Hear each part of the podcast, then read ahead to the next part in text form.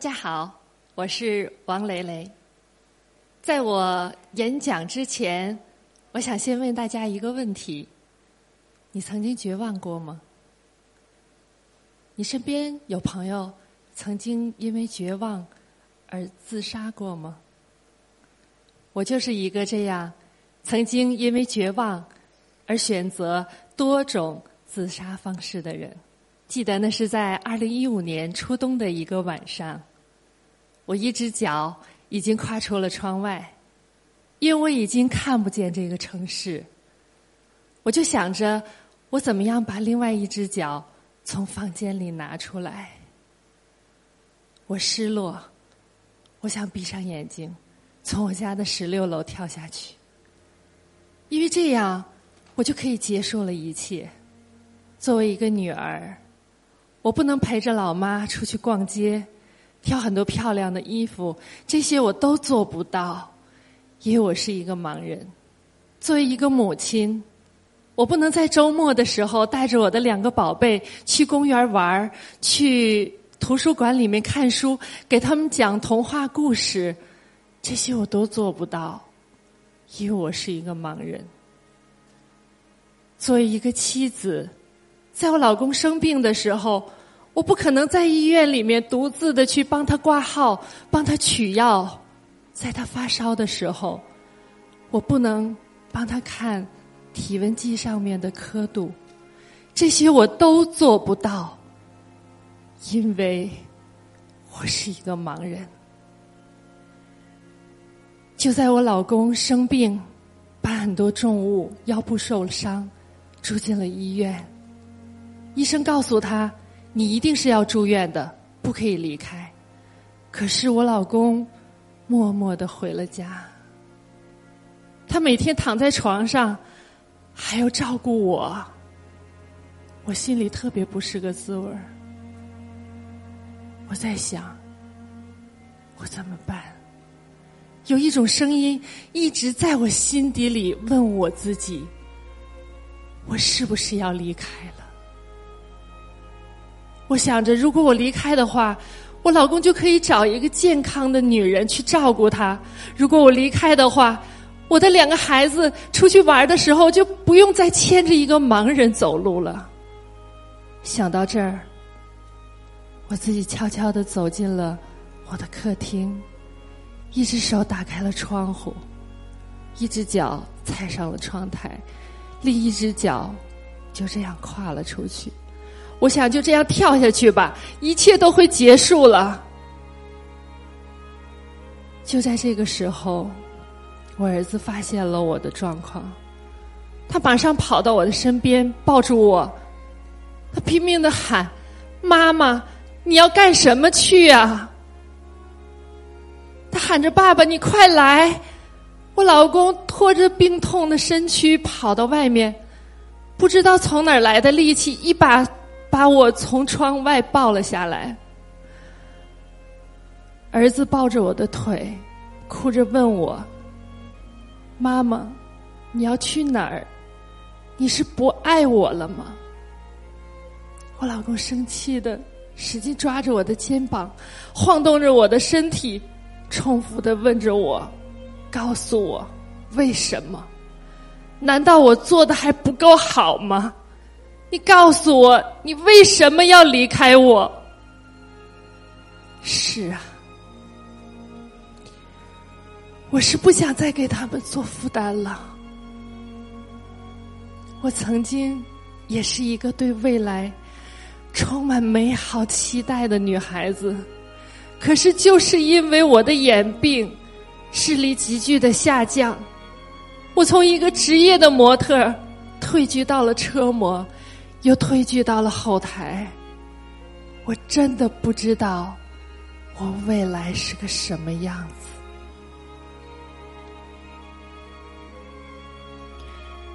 一一年，我怀孕了，看着他一天天在我的肚子里长大，我觉得那种感觉特别的奇妙，特别想早一点见到他。一二年五月。女儿来到了我的身边，她真的跟我想象的一模一样。白白的皮肤，大大的眼睛，长长的睫毛，可爱极了。从那个时候开始，我开始设想他的未来。他一定要会弹钢琴，一定要会跳芭蕾。我甚至想好他未来要留什么样的发型。我要和她成为闺蜜，一起逛街，一起喝咖啡，一起聊她的男朋友。那个阶段，我觉得我是世界上最幸福的人。但是，这一切都在他四个月大的时候结束了。他被查出。患有脊髓性肌萎缩症，英文简称 SMA，而且他是这种疾病当中最严重的一型。医生告诉我说，他活不过两岁。我带着他四处求医，我们去了北京，去了香港，甚至计划去美国。但是最后，每一个医生告诉我的都是同样的话，就是不治之症，无药可救。在那种极度绝望的情况下，我甚至想过说，我多么希望他得的是白血病，或者是某一种肿瘤，因为那样的话，我就可以有办法救他。我们就会有生的希望。在他短短的一年半的生命里，我们无数次的住院抢救，对于他和我而言都是巨大的折磨。但是我仍然不想放手，我仍然期待奇迹的出现。最后一次。因为反复的高烧不退，他还是离开了我。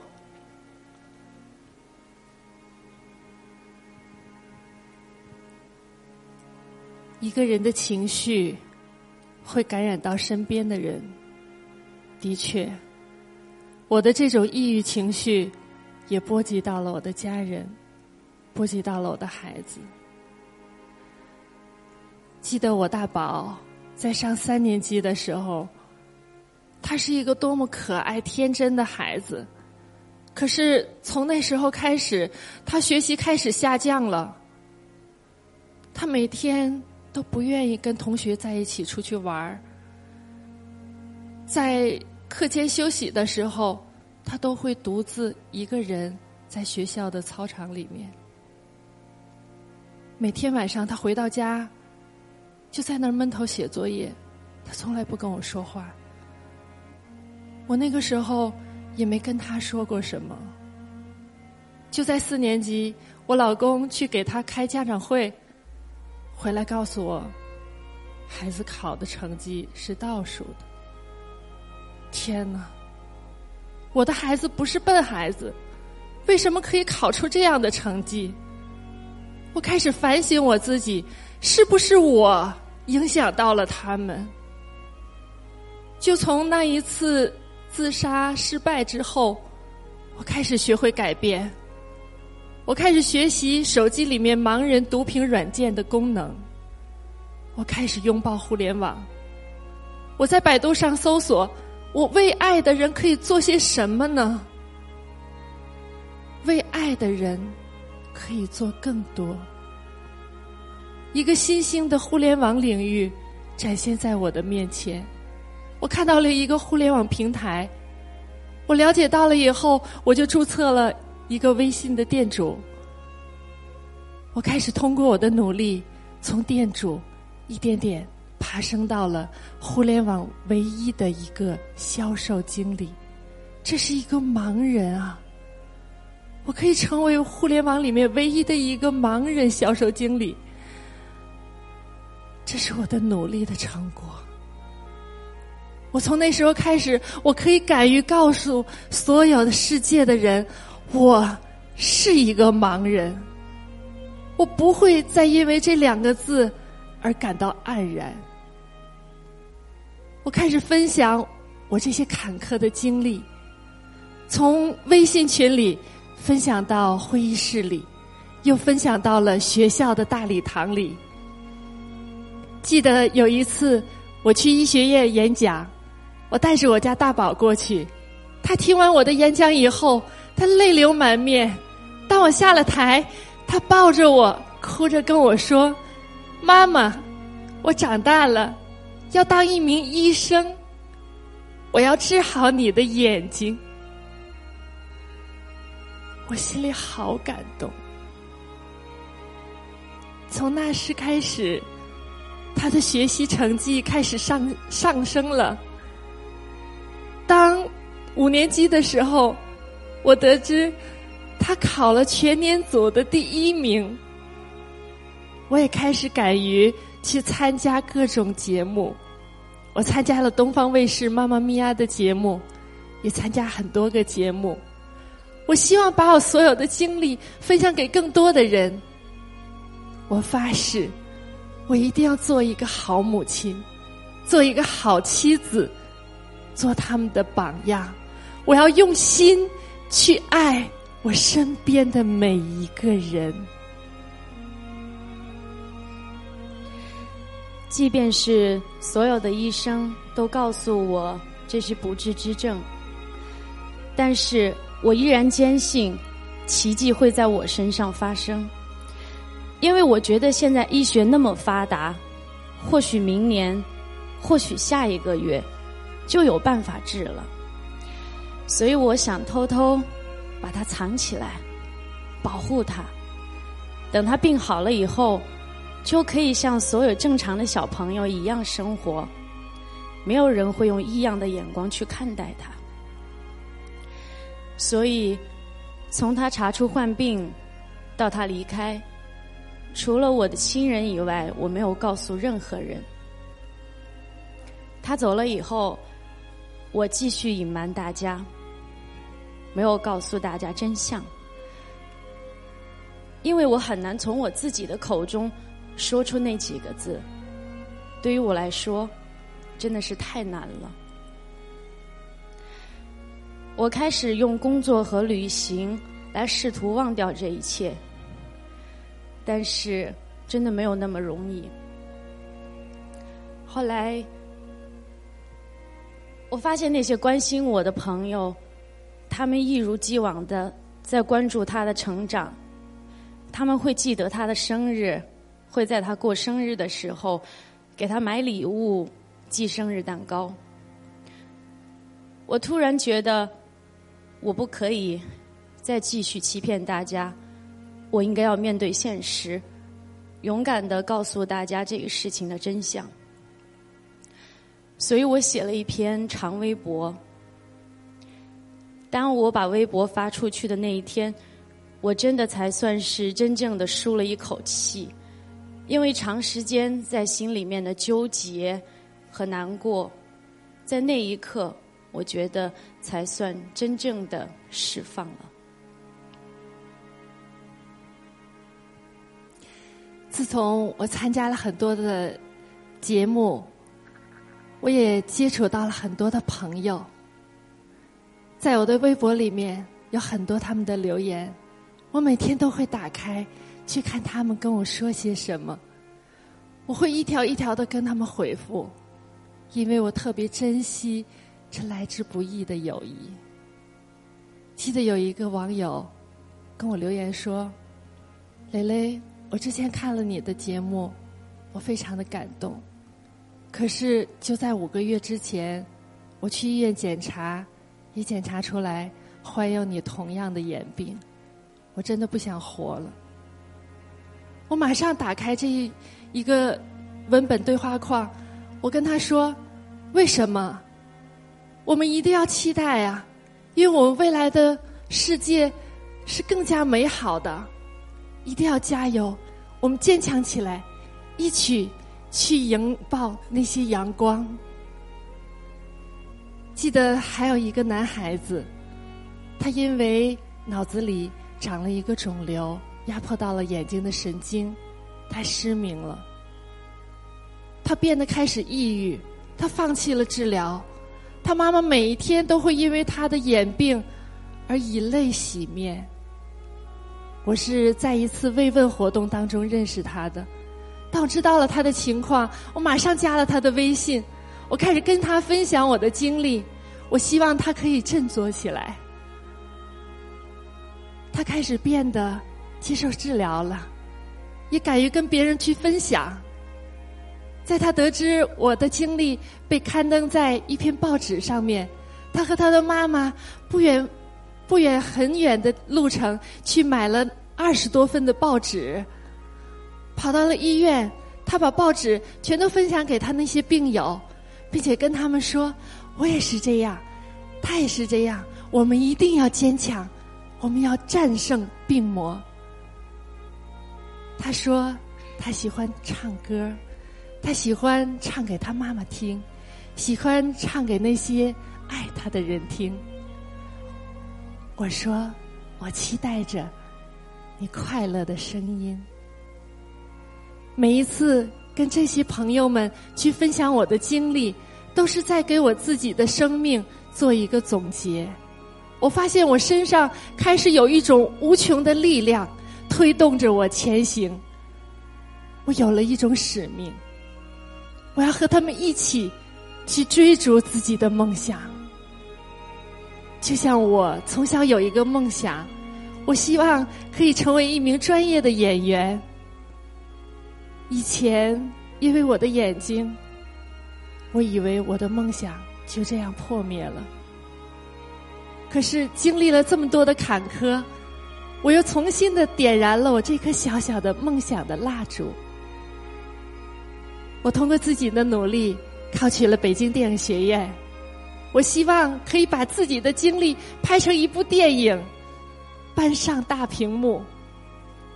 我想去安抚那些还在黑暗中苦苦挣扎的人们，我想告诉他们，我要和你们一起奔跑，一起朝着阳光去奔跑，因为我们面朝阳光，就不会再看见阴影。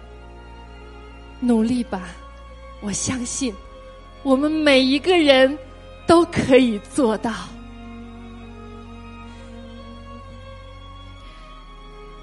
我原本有那么多的爱想要给他，但是我没有能做到。作为母亲来讲，我太遗憾了。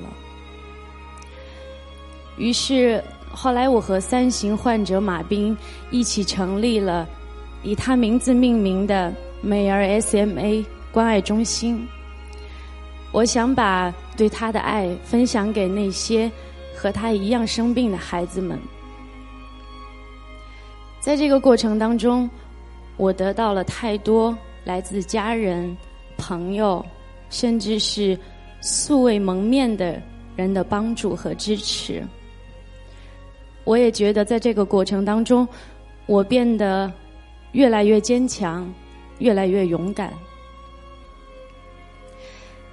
虽然我们机构现在还不够强大，能为他们做的事情真的还不算多，但是能把他们团结在一起，让他们互相支持、互相关心，有一个归属感，是我感到非常幸福的事情。经常会有人问我说：“你对机构以后有什么愿望，或者是计划？”我说：“我不知道未来它会变成什么样子，我只希望在我未来的生命中，用我力所能及的能力，去做一些对他们有益的事情，帮助他们。”其他的我没有多想，嗯，我也不想把机构做成百年的传承。我希望在不久的将来，我们的机构可以解散，因为那就意味着社会上所有的人都开始在关注我们的罕见病群体。那个时候我们的医疗有了重大的突破。Sma 不再是绝症罕见病不再是罕见病。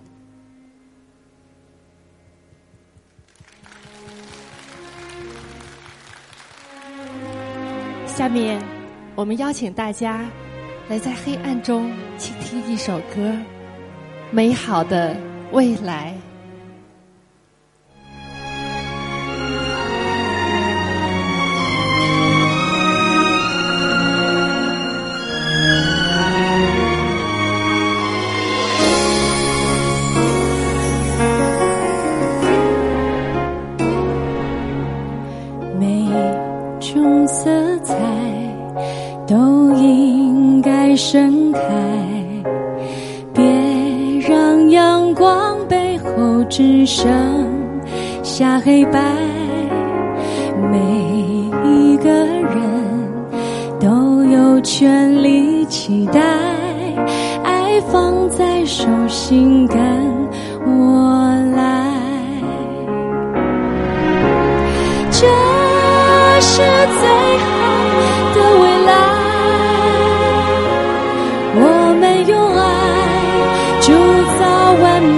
现在。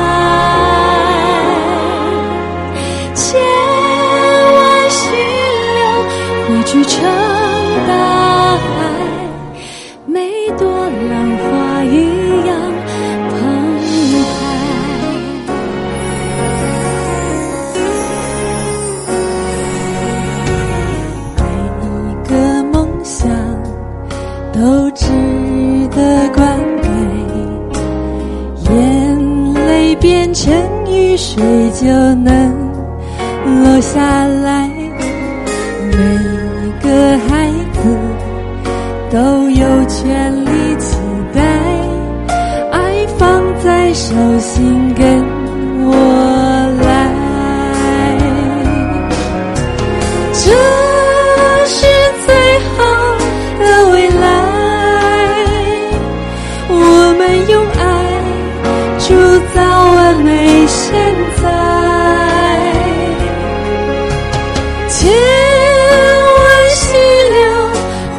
just